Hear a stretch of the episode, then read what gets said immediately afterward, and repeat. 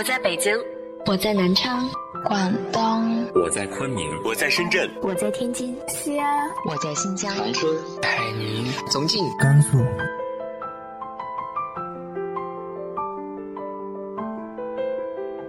这里是 FM 幺八零八四，昨天的你的现在的未来，我是主播背着吉他的蝙蝠女侠。无论你在哪儿，这里都有我的温暖等你。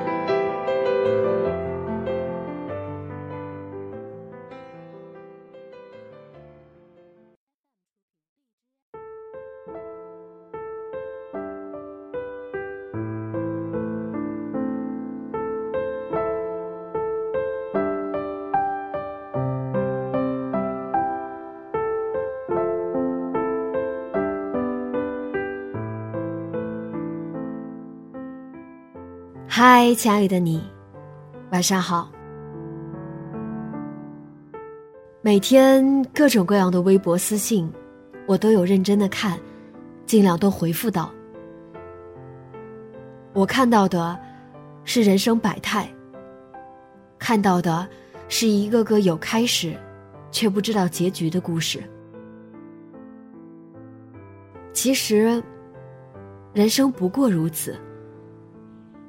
老之将至，没有谁能逃得过岁月的惩罚。今天要和大家分享的，是来自于陆小寒的《岁月面前无壮士，人间是叹为观止的难》。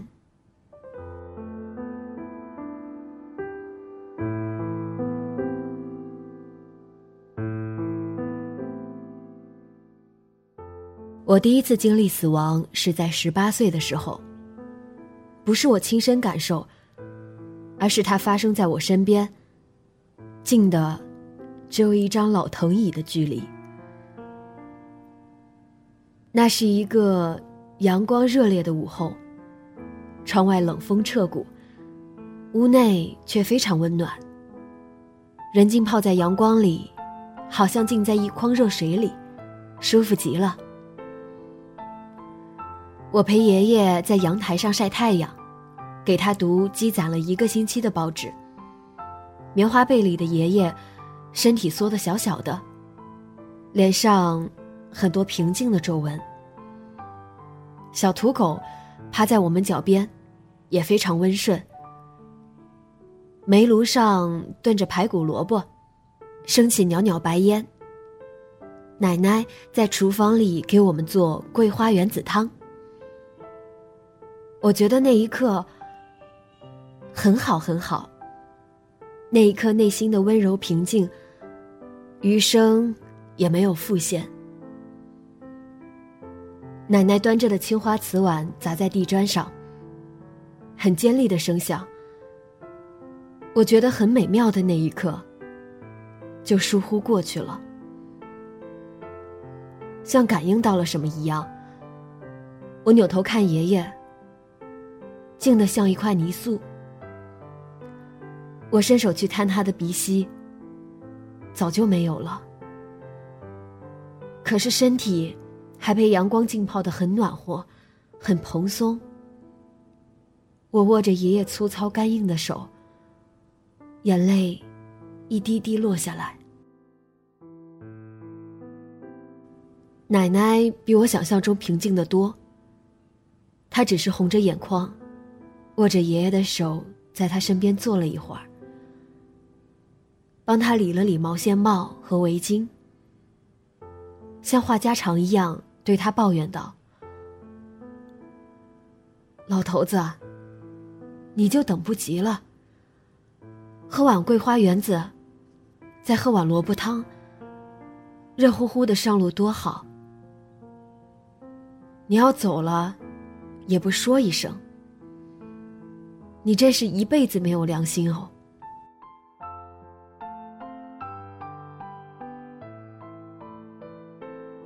小土狗在地上呜咽了一声，大概也是感受到了什么。爷爷年事已高，谁都知道死亡一定会在哪个路口等他，但是我们谁也没有想到，他说走就走了，一句告别的话都没有。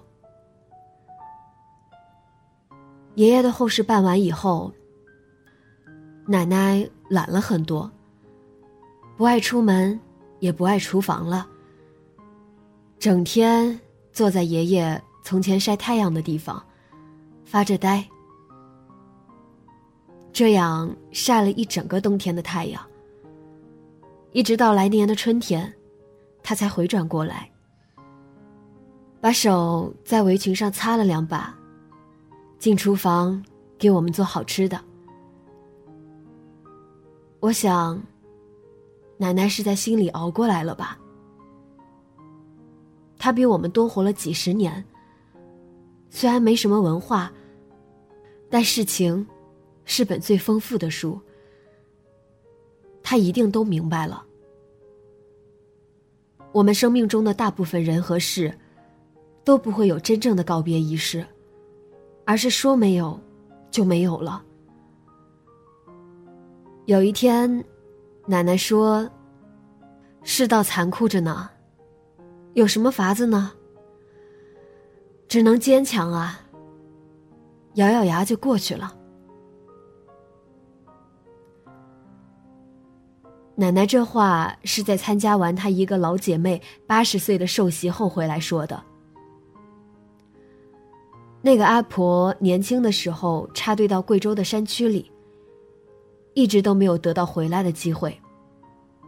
慢慢就死了心，在那里安了家，把异乡当成故乡。阿婆每年只有在过年的时候，才能匆匆忙忙赶回来看看娘家人，吃顿团圆饭。我还记得小的时候，陪着奶奶去镇上唯一的公交车站台送阿婆。中国人大概都是不擅长拥抱的，这对感情深厚的老姐妹，只是你的手捏着我的手，身影都是瘦小而单薄。她们穿着陈旧而整洁的衣服，阳光迷蒙。风吹乱了他们的白发。奶奶帮阿婆理了理。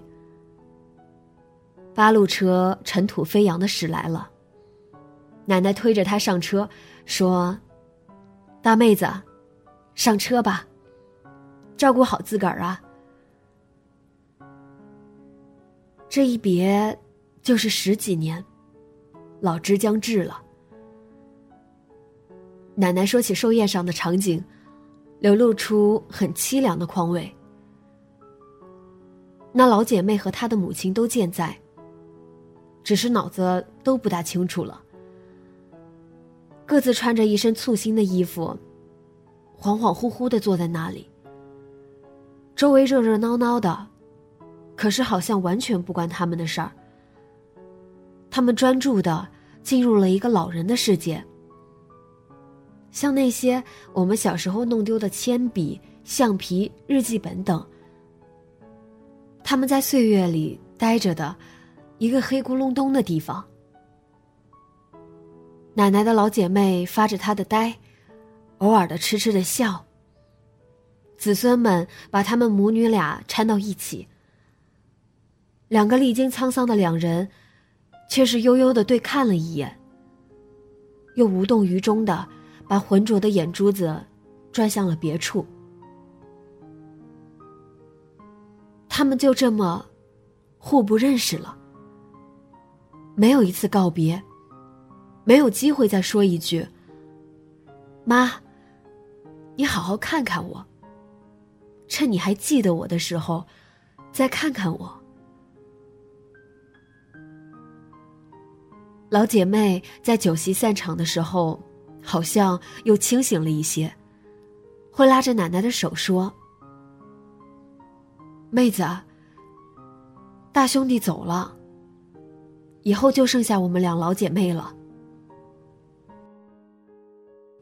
奶奶一阵心酸，正要跟他多说一些话，他突然就又糊涂了。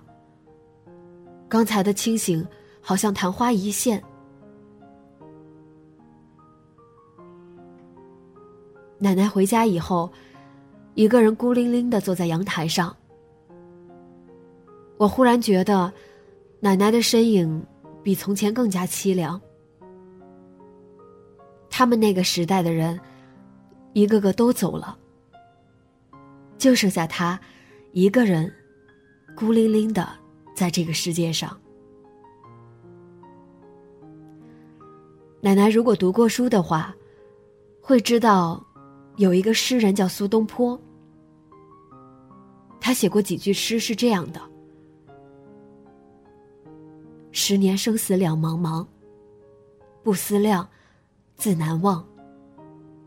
千里孤坟，无处话凄凉。纵使相逢应不识，尘满面，鬓如霜。”奶奶不识字，无法美化他的苦难。他说：“这都是命。”时间像火车一样轰隆隆的往前走，并不会因为那是一个衰老的老人，而将他的步伐变缓、变柔和。奶奶在这白花花流走的时间里，以她的速度。一点点衰老着，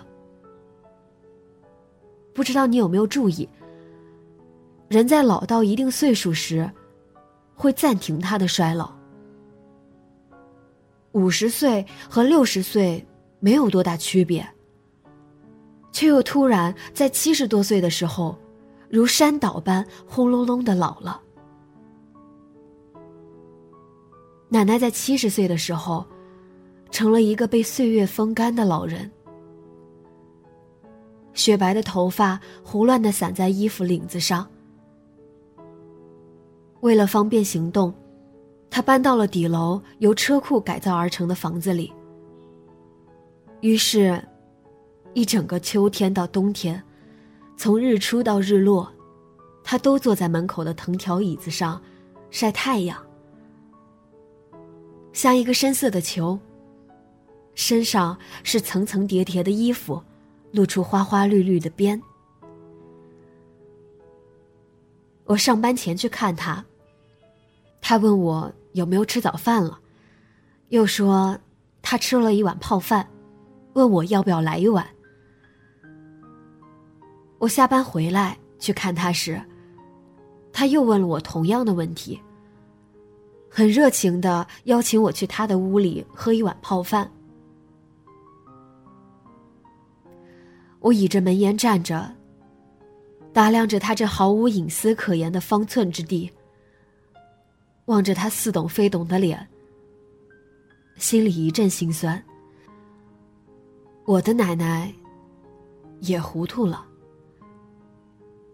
也许是一天天慢慢糊涂的，可由于我们的疏忽，察觉到的时候，他已经认不出大多数人了。每一天早晨，他的儿子经过，他问有没有吃过早饭了，没有的话，可以在他那儿吃一碗泡饭。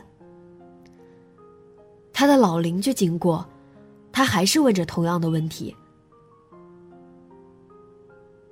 他的老姐妹，终于没有熬过这个冬天，敲锣打鼓的离开了。他无知无觉。还是又傻又认真的问每一个来看他的人，有没有吃早饭了。周末的时候，我会去看他。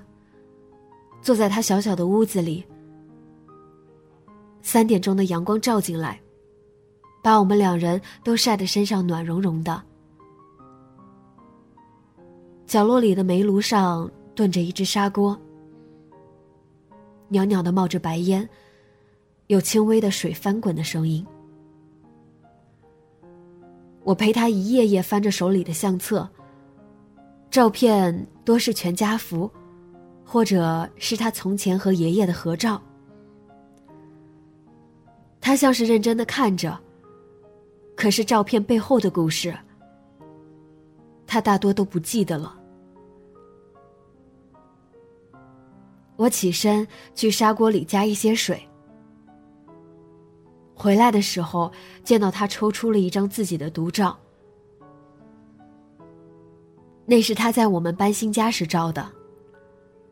他双手捏在身前，姿势扭捏，在他梦寐以求的新房子面前，羞涩的笑了。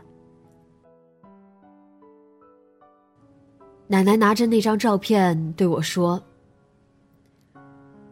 这张放大了好看，你帮我好好收着，以后用得着。”我看着阳光灿烂里的老人，手握着他一张自己选好了的遗照，而我对他的一切，又是愧疚又是无能为力，只能背过身去。再过了一年，奶奶彻底糊涂了。走丢了两次，我们照顾不了他，只好把他送去有护士照顾的养老院。奶奶离家的那一天，大雪初晴，空气中有腊梅的香味。马路上的积雪静悄悄的融化，天地万物都透露着春天的气息。奶奶起初有出远门的兴致，然而随着车越开越远，他也沉默了下来。最后，浑身充满了悲哀。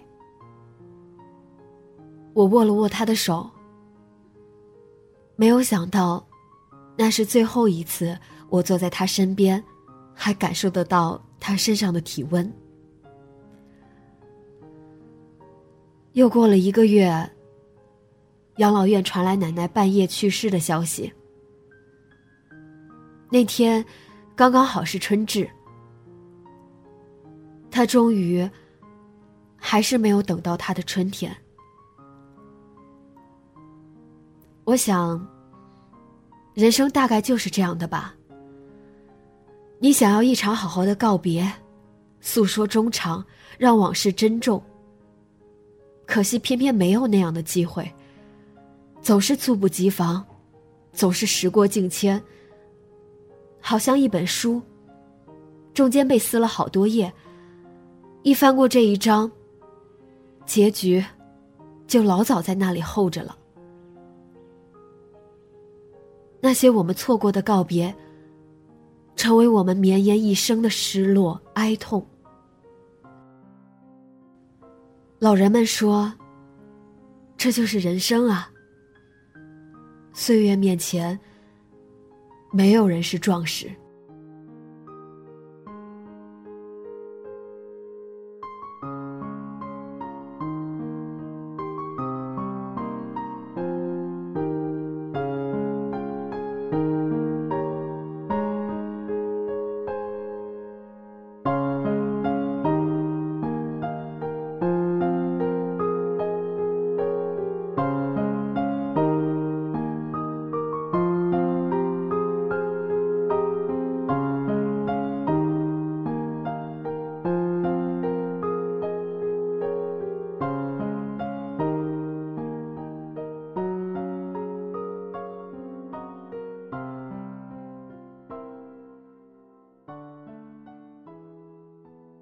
你的生命里有没有出现什么因为时间而发生转变的故事呢？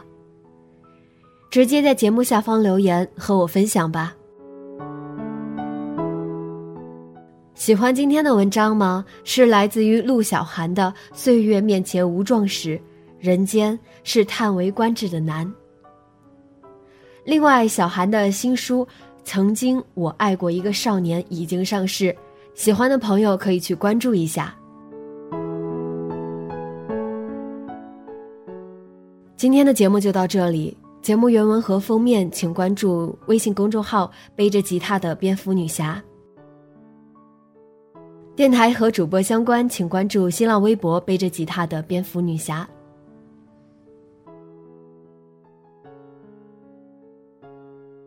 今晚做个好梦，晚安。